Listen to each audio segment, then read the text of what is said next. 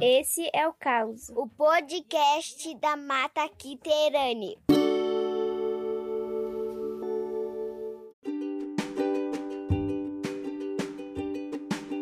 Olá para você que acompanha o Esse é o Caos, o podcast da Mata Quiterane, que é uma ação patrocinada pelo edital SC Cultura em Sua Casa, promovido pela Fundação Catarinense de Cultura e pelo governo do estado de Santa Catarina.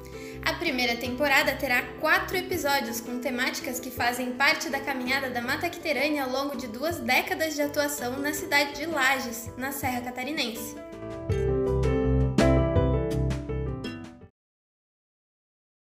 No episódio de hoje, temos como convidada a médica veterinária, empreendedora e especialista em agroecologia, Daniela Carneiro, e o ator, pesquisador e gestor cultural, Gilson Máximo. Gente, muito bom tê-los aqui para essa conversa. Vocês, por gentileza, podem se apresentar e dar um oi para a galera que está nos ouvindo? Tudo bem? É, estamos aqui então para discutir um assunto muito cultural, mas um pouquinho diferente dentro desse trabalho. Olá pessoal, aqui é o Gilson. Nós vamos hoje falar um pouquinho sobre essa relação de agroecologia e os trabalhos que a Associação Mata Quiterane desenvolve nos seus quase 20 anos de história. Então, como você já comentou, Gilson, a gente vai trocar uma ideia sobre agroecologia, que é uma temática muito relevante do ponto de vista da cidadania e do desenvolvimento sustentável e que vem gradualmente ganhando seu espaço, a partir, sobretudo, de associações e de redes independentes. É, por isso, Dani, você pode falar para nós o que é agroecologia? Então, a agroecologia é uma ciência viva, ela está em construção. É, são é, um conjunto de atores e de áreas distintas que acabam somando e chegando a, ao que a gente hoje conhece como agroecologia, mas sempre pensando que ela está viva. Então a gente vai trabalhar com agricultores, com historiadores, com veterinários, com produtores rurais, com professores, com teólogos, com estudiosos, enfim, uma gama muito diversa de pessoas e profissões. E essa diversidade de olhares e de conhecimentos é que está construindo a agroecologia. E em que frentes que a agroecologia trabalha, atua? Como é que é esse, a estruturação desse pensamento? A gente trabalha com a produção sustentável de alimentos.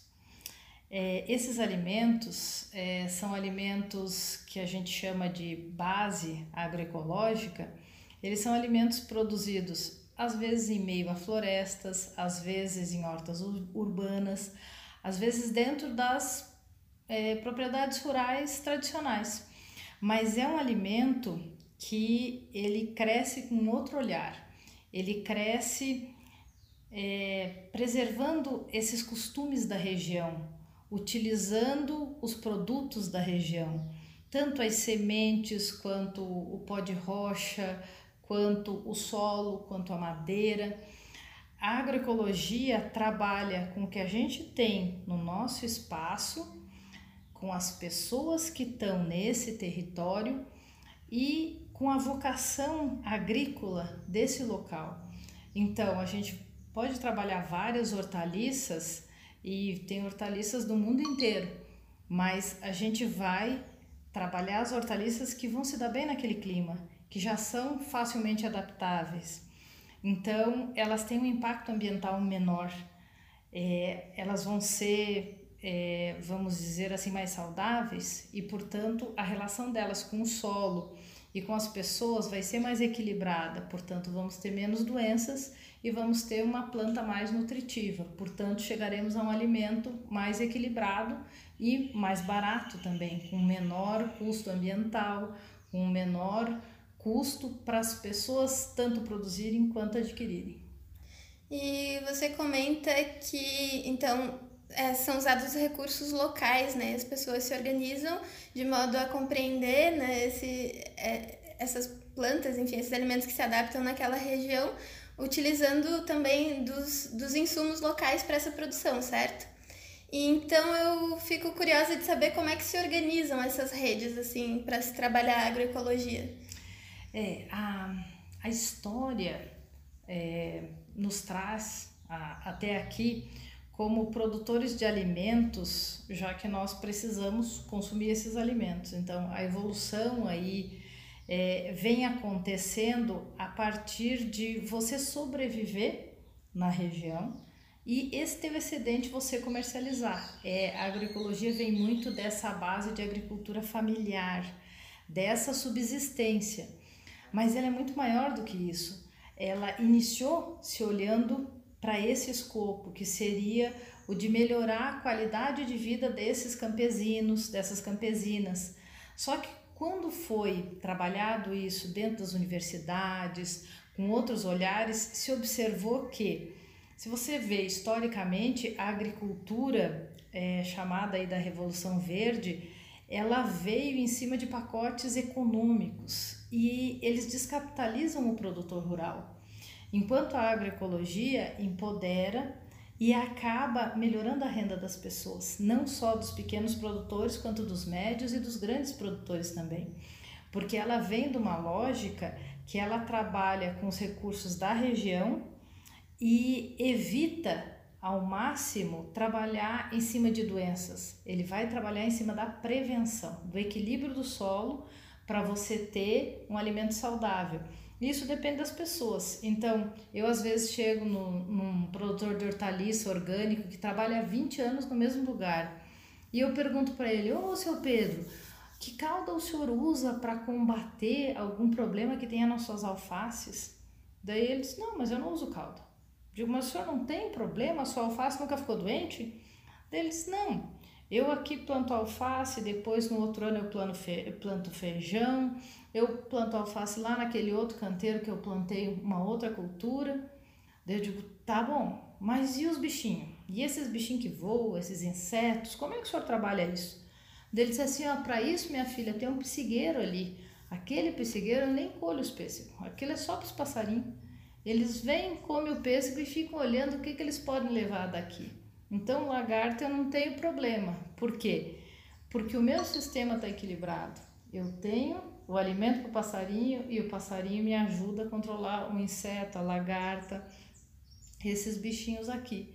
Então, na verdade, é, a agroecologia ela integra esses princípios de equilíbrio, mas eles não estão baseados só nessa produção, eles pensam também nas pessoas que estão lá e vão buscar nessas pessoas as histórias, vão buscar por que, que você trabalha com esse milho, por que, que esse milho se dá melhor aqui em Lages e não se dá bem lá no Paraná. Ah, porque historicamente o cara tem aquele milho. Então ele já está adaptado a esse solo, ele está adaptado a esse clima, portanto ele vai ser melhor. Ah, ele não vai produzir o que se fala em tonelagem do milho transgênico mais produtivo. Mas se você fizer o resultado econômico, esse milho vai remunerar melhor o produtor e vai manter o solo equilibrado, porque ele não vai tirar mais do que o solo tem para entregar. E mesmo assim, você vai ter uma boa colheita, vai conseguir alimentar seus animais e vai ter essa sobra para o comércio. E agora, Gilson, tendo em vista tudo isso que a Dani falou, você consegue estabelecer uma relação entre a agroecologia e essas práticas e o trabalho desenvolvido aqui pela Mata Quiterânia Associação Cultural?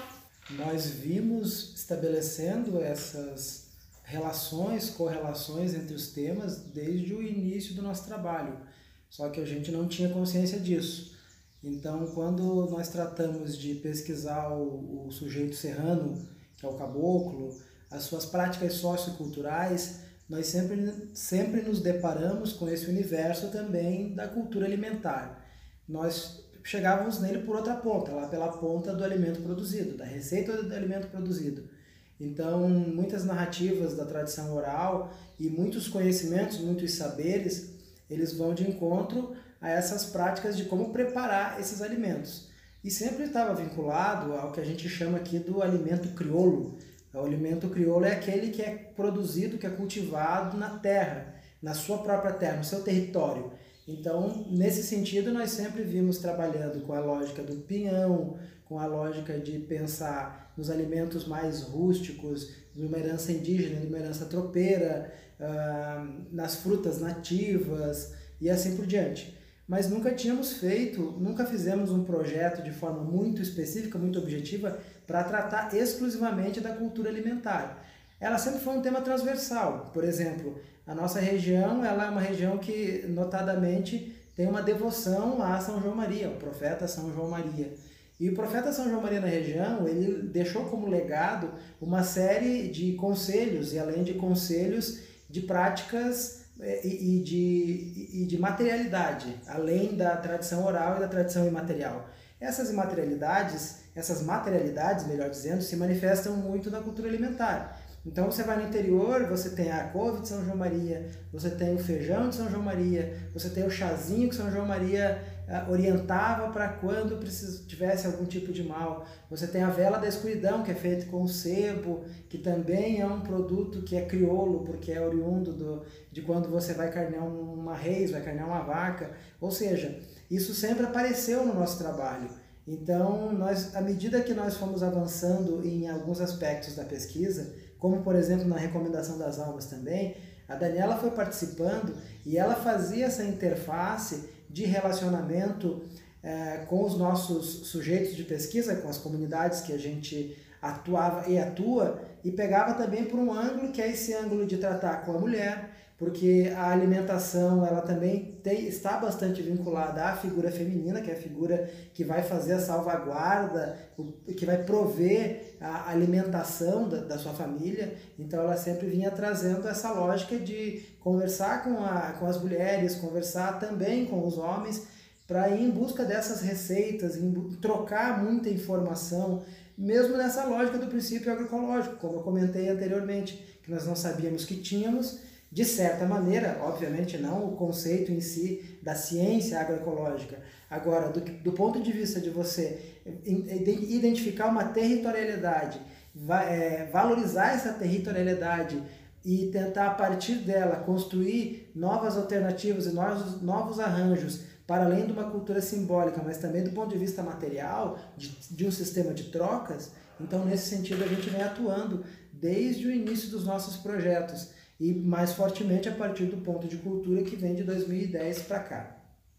Certo, e interessante perceber é, como é importante essas ações de registro, porque como a Dani tinha falado, acho que esse conhecimento empírico, né, desse sujeito que vive aqui na serra, as receitas e tudo mais, elas podem agregar nesse pensamento, nesse processo agroecológico. Dani, você já se deparou nesses projetos né, ao longo da tua trajetória aqui na Mata Quiterane com alguns conhecimentos que puderam ser agregados nessa produção agroecológica? Com certeza, porque essas plantas, elas convivem com essas pessoas nesse território há, há muito tempo. E quando a gente chega com alguns dos nossos é, comidas que para nós são muito corriqueiras, quando você leva ela para outro lugar, as pessoas ficam muito admiradas, gostam muito, apreciam muito esses sabores. E para a gente é uma coisa tão comum que muitas vezes passa batido. Então, o pinhão é um grande exemplo disso, porque a gente está em cima é, um trabalho bem interessante sobre uma semente, que na verdade a, o pinhão é a semente da araucária, mas é um alimento riquíssimo. Ele tem nutricionalmente elementos muito interessantes, ele tem um sabor ímpar. E cada comunidade acaba consumindo de uma forma diferente. Então, assim, tem gente que faz o pinhão sapecado só na temporada, tem gente que já guardava o pinhão, ele acabava se desidratando durante o tempo. E quando você protege essa semente, você faz, é, vamos dizer assim, guarda ela para se alimentar, você pode mais tarde reidratar, você pode fazer uma farinha, você pode cozinhar, tem várias formas de, de manter esse alimento. E, e cada lugar que você vai, as pessoas te apresentam uma receita diferente. Então, nessas andanças, a gente foi agregando essas informações. E às vezes eu estava num outro lugar, numa outra situação e falava disso, pessoas pai, eu, eu tenho que comer, eu quero experimentar isso.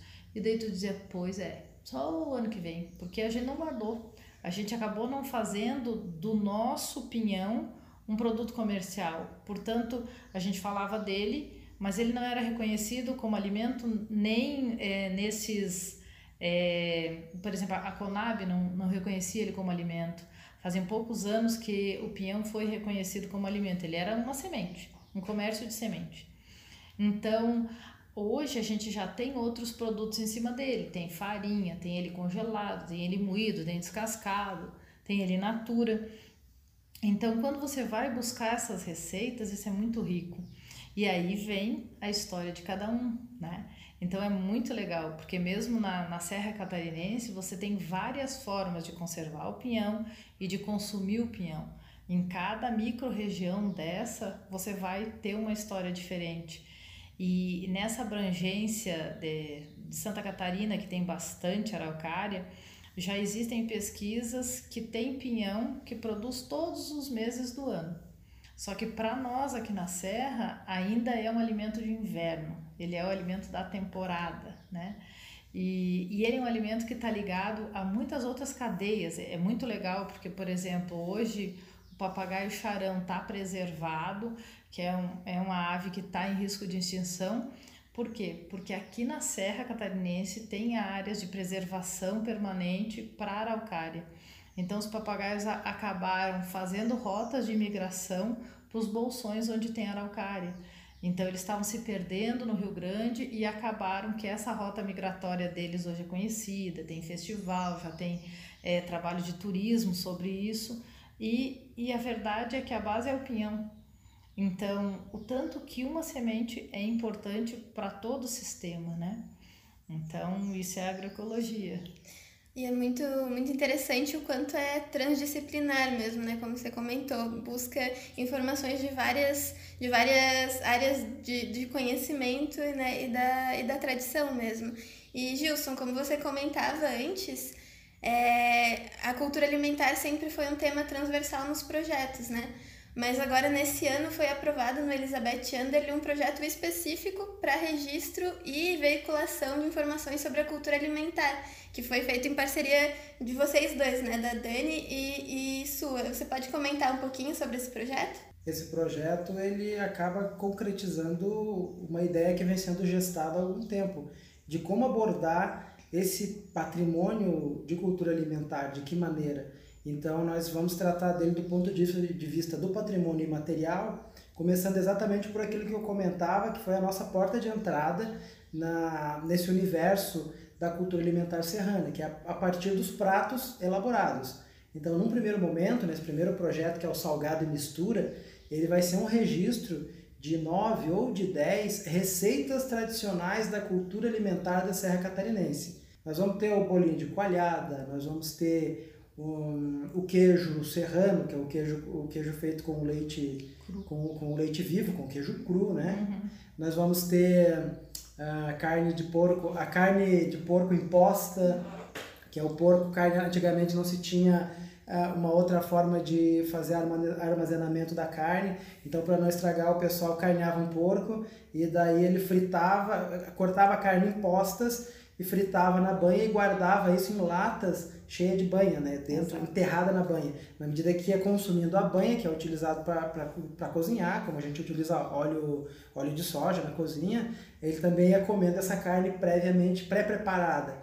É, e outros, a gente vai ter também pratos de, de sobremesa, como doce de gila, como a moranga na cal, enfim, tem uma série de, de pratos que nós vamos tratar. Nesse primeiro momento, a gente vai tentar fazer um registro, como você também lembrou da importância dessas receitas que vêm da tradição oral, mas que a partir do registro elas terão uma forma de também serem difundidas a partir de um, de um determinado modelo. Não significa que todo mundo faça daquele jeito, mas especificamente no programa nós vamos pegar uma, uma das formas de se fazer. Agora, esse é, esse é o pontapé inicial. A nossa, a nossa pretensão é que a partir daí nós consigamos também em rede chegar nos alimentos porque além desses produtos serem receitas muito específicas, eles são feitos por alimentos crioulos, de novo essa expressão, são alimentos daqui.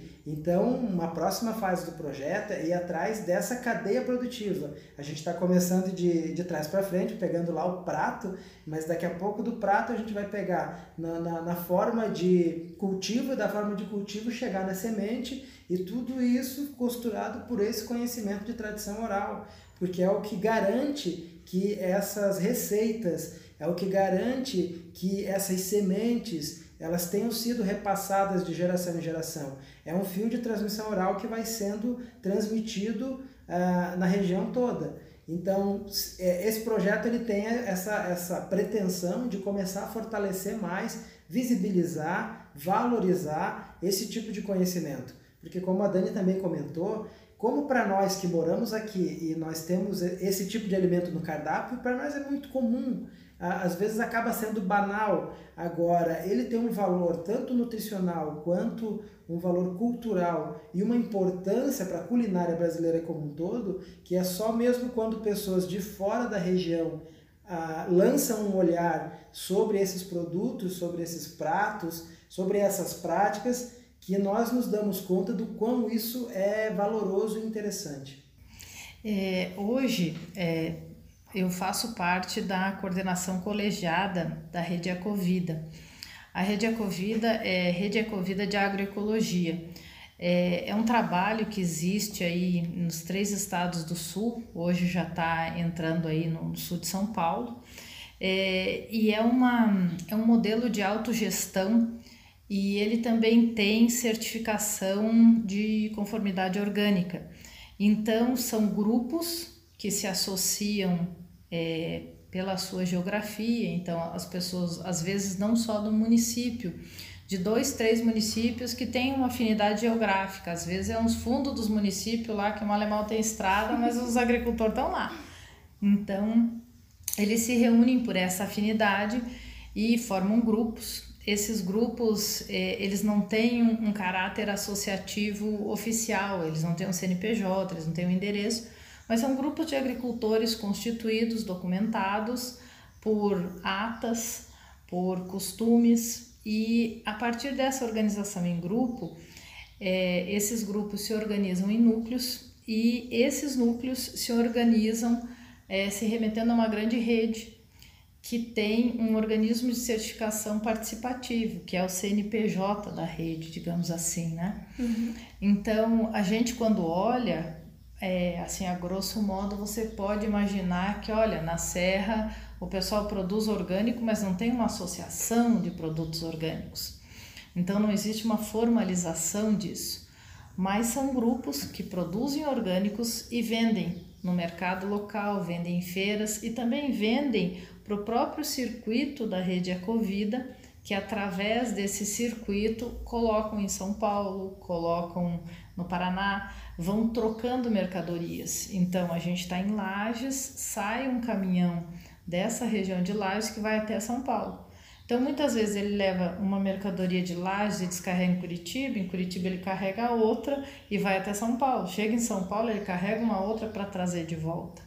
Então a rede, ela hoje está formada por vários atores e não existe é, uma ligação oficial, e sim uma ligação por afinidade, por trabalho, por vivência.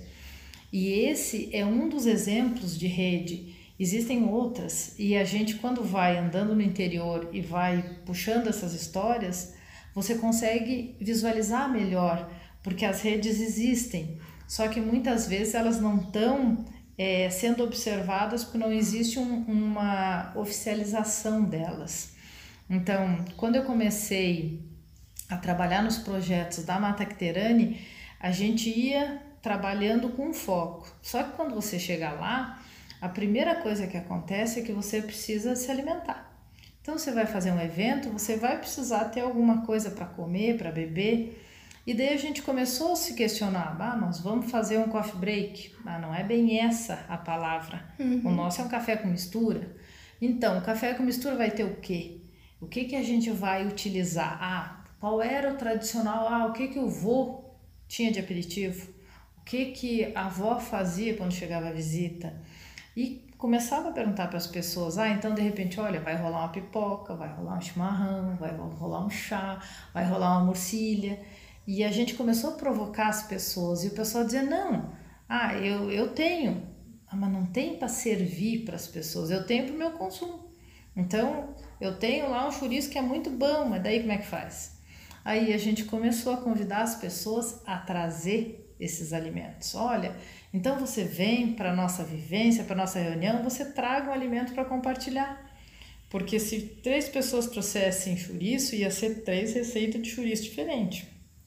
Ia ser legal, ia ser diverso.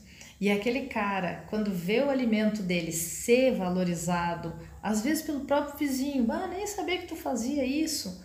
Isso acaba melhorando a autoestima da pessoa, estimulando a produção e a gente, ao invés de pagar um, um coffee break na cidade para um empreendedor que trabalha com coffee break, a gente acaba remunerando a nossa própria cadeia, acaba incrementando é, a renda dessas pessoas e estimulando elas a participar cada vez mais. E, e é aquela história: o cara trouxe o alimento, ele já vai trazer a receita quando ele traz a receita, ele provoca um outro a trazer também um outro alimento e uma outra receita. E daí essa rede só amplia. E era muito engraçado, porque às vezes aparecia, ah, não, eu quero aquele, aquela morcilha que eu comi aqui, porque era igual da minha avó. então, isso foi muito legal. E, e foi o, o pontapé inicial, porque a gente reúne pessoas e a gente precisa se alimentar. Então, esse foi um, um grande estímulo e a gente via que as pessoas se sentiam felizes, se sentiam acolhidas, se sentiam valorizadas. Embora o foco não estava nem por ali, a gente estava olhando lá para o outro lado. Mas é uma prática que para a gente foi acontecendo naturalmente pelo respeito, já que você vai trabalhar com a comunidade, você também chegar com tudo pronto é, é uma coisa que não é legal. Então, essa construção coletiva também foi uma grande descoberta. E assim, como a gente toma um chazinho, a gente já ganha uma muda do chazinho e já vai levando, e na próxima vez você traz uma muda de um outro chá e vai discutindo que de repente esse chá não só faz parte do chazinho da tarde, mas ele também é um remédio. E aí abre um outro universo, vai dar um outro podcast. Nossa! é. E quando você fala de autogestão e de valorização, né, do, da própria pessoa reconhecer o valor naquilo que ela produz e também puxando um gancho do que o Gilson falou lá no comecinho do nosso papo que as mulheres que elas geralmente detêm esse conhecimento, né, da cultura alimentar e tudo mais, elas salvaguardam essa, esse conhecimento. Eu queria perguntar para você, né, é, que atualmente esse debate de gênero é, ele atravessa, né, todas as discussões. E quando a gente pensa nesse, nesse processo, né, como processo agroecológico, que considera autonomia considera sustentabilidade, e também tendo em vista que a independência financeira feminina ela é um ponto essencial para o processo de empoderamento e de prevenção, até mesmo de casos contra a violência, né, violência contra a mulher, aliás. É, então eu te pergunto, na tua opinião, é, o processo agroecológico, como é que ele atua nessa questão? Ele tem uma preocupação muito grande com a questão de gênero, com a inclusão. É, e a gente trabalha nos eventos, nos encontros de agroecologia, todos os níveis. Então, assim, você vai trabalhar com crianças, você vai incluir as crianças no teu evento. A gente teve um, um encontro em Anchieta no final do ano passado, foi uma coisa linda e tinha oficina para as crianças durante o período que os maiores estavam nas palestras. Eu, inclusive, foi a minha primeira vez nesse evento, que é um evento de dois em dois anos que acontece da Rede Ecovida. Eu organizei tudo, nem lembrei de levar a criança. E cheguei lá, tinha espaço especial para as crianças. Tinha área específica de artesanato para criança, de oficina para criança. E assim, preocupada, porque tinha mãe solteira, tinha mãe palestrante, tinha mãe cozinheira. Então, assim, o pessoal dizendo: olha, a gente tem que ter um espaço que inclua toda a família. E assim, essa discussão de gênero é, ela é muito, muito mais tranquila quando você já tem um ambiente que vem discutindo isso há muito tempo. E eu lembro que um ano antes da, do, do evento em Anchieta, o pessoal discutiu: ah, a gente sempre tem um seminário de gênero no encontro. Daí uma das mulheres levantou a mão e disse: olha, a gente não quer um seminário de gênero.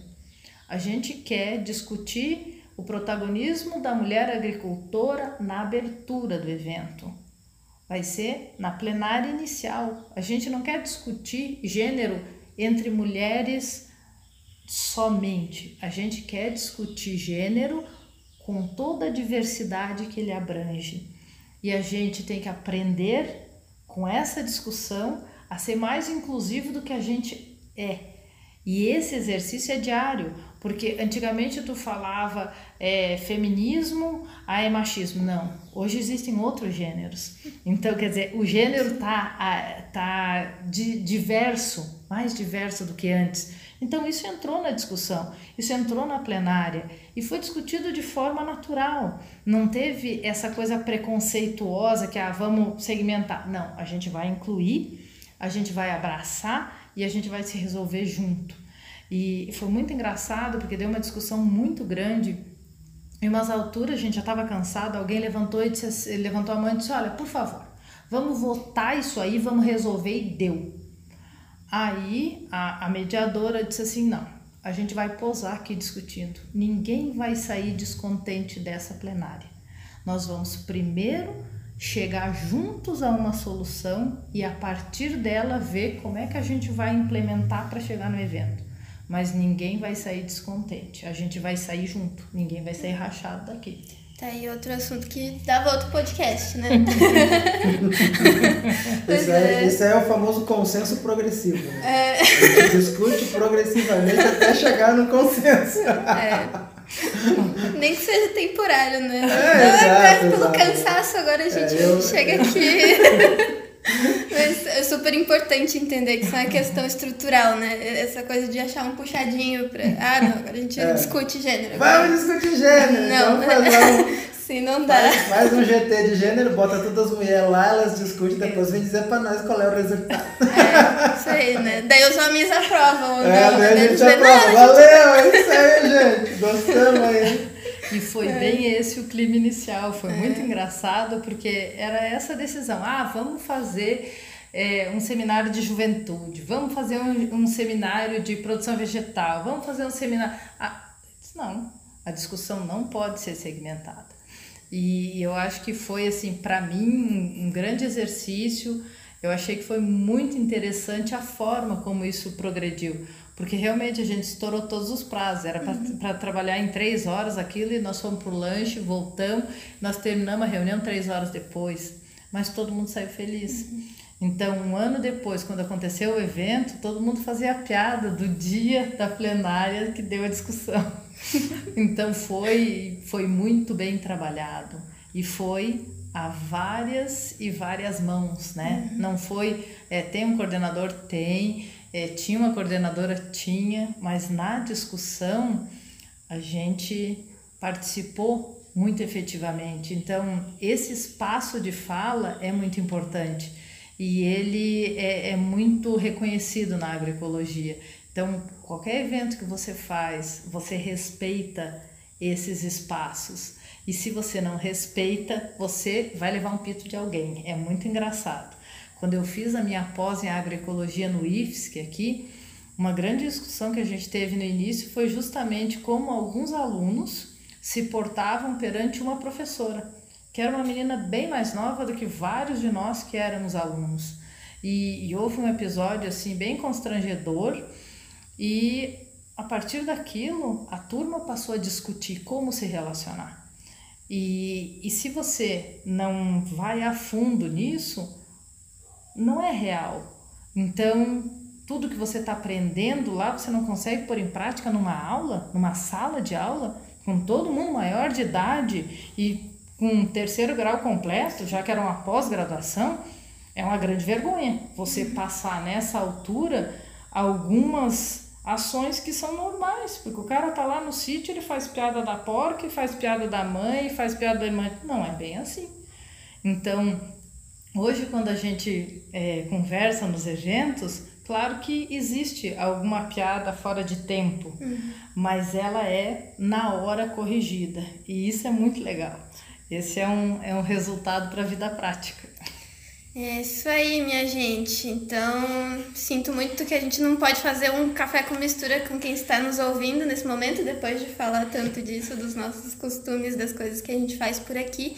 Mas vamos chegando na reta final da nossa conversa aqui. Gostaria que vocês então fizessem suas considerações finais e dessem um adeus aí para quem está escutando a gente. Gilson, pode. Começa eu, então. Eu estava lembrando quando você levantou o assunto do, da, do quão esse, esse, esse tema faz parte da nossa vivência. É, eu lembrei, eu lembro que era um costume nosso nos espetáculos ter comida e bebida antes dos espetáculos. Né? Uhum. Eu lembro que quando a gente participou do Festival de Teatro de Lages, aqui o FETEL, não vou lembrar bem o ano, talvez tenha sido 2009, 2010, não vou, não vou lembrar bem. Saudoso um pouquinho, FETEL. Saudoso FETEL. Aquele, dava um podcast para falar só FETEL, né? É, eita fera. Enfim, não, foi antes disso ainda, foi em 2006, 2007. E aí nós passamos por uma mostra paralela, né? aquelas apresentações que acontecem depois da mostra oficial. Então era 22 horas, se não me engano, na, na sede da Fundação Cultural. E aí nós, nós apresentamos o espetáculo que era o Causos da Serra. E aí a gente levou antes, a gente não abriu a sala de imediato, mas deixou lá fora à disposição pinga, bugio, que é da outro podcast para falar do bugio também, né? que é um tipo de pinga que tem para cá. É, e deixamos murcia, sequilho, um monte de coisa. Uhum, é, o pessoal. Aí eu não sei, né? Todo mundo gostou da apresentação. Uns dizem que foi mais por causa da pinga do que do espetáculo, ou vice-versa. Então foi bem legal. Depois a gente montou aí sim em 2008, 2009, o Recomendação das Almas, que foi dirigido pelo Lorival de Andrade, que hoje está lá em Caicota, lá no Rio Grande do Norte. E, e, e nós tínhamos nesse espetáculo, ele, ele mimetizava uma recomenda de almas numa comunidade fictícia, que é São Sebastião ausente do Cabo da Lança. E, cada, e a Recomenda tem essa prática também. A Recomenda de Almas, ela é parecida com o Termos de Reis, da outro podcast só de Recomenda. Mas enfim, que ela passa de casa em casa e eles fazem o rito da Recomenda e o dono da casa sempre oferece alguma coisa para comer e para beber.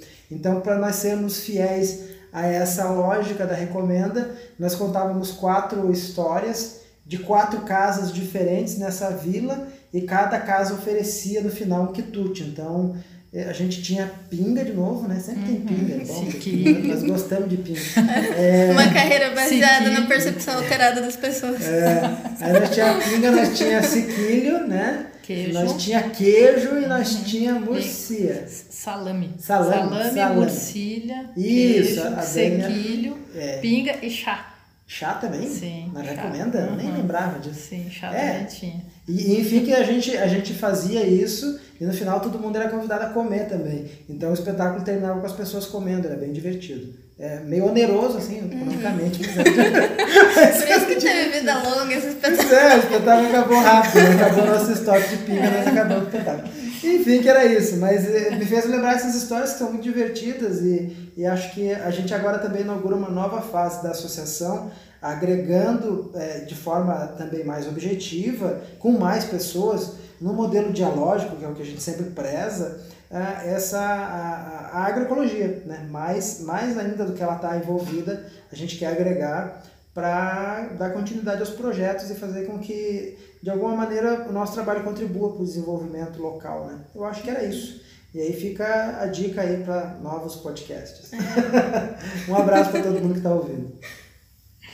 Então, eu fico super feliz de estar tá, é, vivendo esse momento aí muito agroecológico da minha vida. É, eu acho que eu conheci muitas pessoas que nos levaram a ir costurando essa coxa de retalho, né? Eu acho que estamos construindo juntos, é, com histórias de alimento e esse questionamento de onde veio o nosso alimento, como é que as pessoas é, agregaram as suas histórias a eles, né? Porque se se fala de uma carne na banha, como o Gilson comentou, era num tempo que você não tinha refrigeração.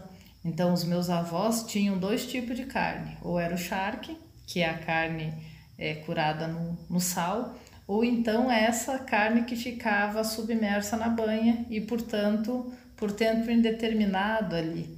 E era um alimento que estava pronto, né? Então, ele era misturinha para você fazer um, um arroz, era misturinha para você fazer uma farofa, para você fazer um lanche, né, com pão aí. Então, essa construção, quando a gente vai buscando a história e como as pessoas viviam, é, me deixa super feliz, porque quando eu falo isso para os meus filhos, eles estão conhecendo parte da minha história, da história desse território e entendendo por que, que as pessoas se alimentavam dessa forma, né? E esse é um processo que hoje a gente é, ganha peso bem facinho, porque vai lá na prateleira e pega o alimento que você não sabe onde é que veio. Muitas vezes um alimento que caminhou bastante. E esse alimento não traz sustentabilidade para o nosso território, não traz renda para as pessoas que moram aqui. Agora, se a gente vai procurando nessas histórias os alimentos e os costumes, a gente vai encontrar o nosso ponto de sustentabilidade, de renda, com uma forma mais equilibrada, de forma a gente realmente conseguir continuar comendo esses alimentos que são deliciosos, como é o caso do pinhão, como é o caso dessa carne de porco na banha, de uma forma que você alimente as pessoas da tua região, você mantenha a tua história viva e ainda assim essa essa renda é um curto-circuito. Ele está na nossa região e a gente pode receber um turista e oferecer um prato desse que tem séculos de história aqui para gente e que muitas vezes essa pessoa não conhecia. Então a gente acaba ligando as vidas das pessoas desse território a outras pessoas e ainda incrementa a nossa renda e mantenha a nossa história. Então, é tudo de bom junto. e agora a gente se liga com quem está escutando a gente aí. E agradecemos pela audiência. Dani, se quiser se despedir Sim. da audiência também, de quem nos escutou até agora. Quem resistiu até pois agora. Então. então, quero agradecer e quero convidá-los tanto a vir nos conhecer aqui na Serra Catarinense, quanto a continuar escutando as nossas histórias no podcast da Mata Quiterânea. Então é isso, minha gente. Lembrando que esse podcast ele está sendo patrocinado pelo edital SC Cultura em Sua Casa, promovido pela Fundação Catarinense de Cultura e pelo governo do estado de Santa Catarina. Agradecemos a sua audiência, esperamos, contamos com ela para os próximos 343 podcasts que a gente já falou que vai fazer por aqui. E a gente se vê. Esse é o Caos, o podcast da Mata Quiterane.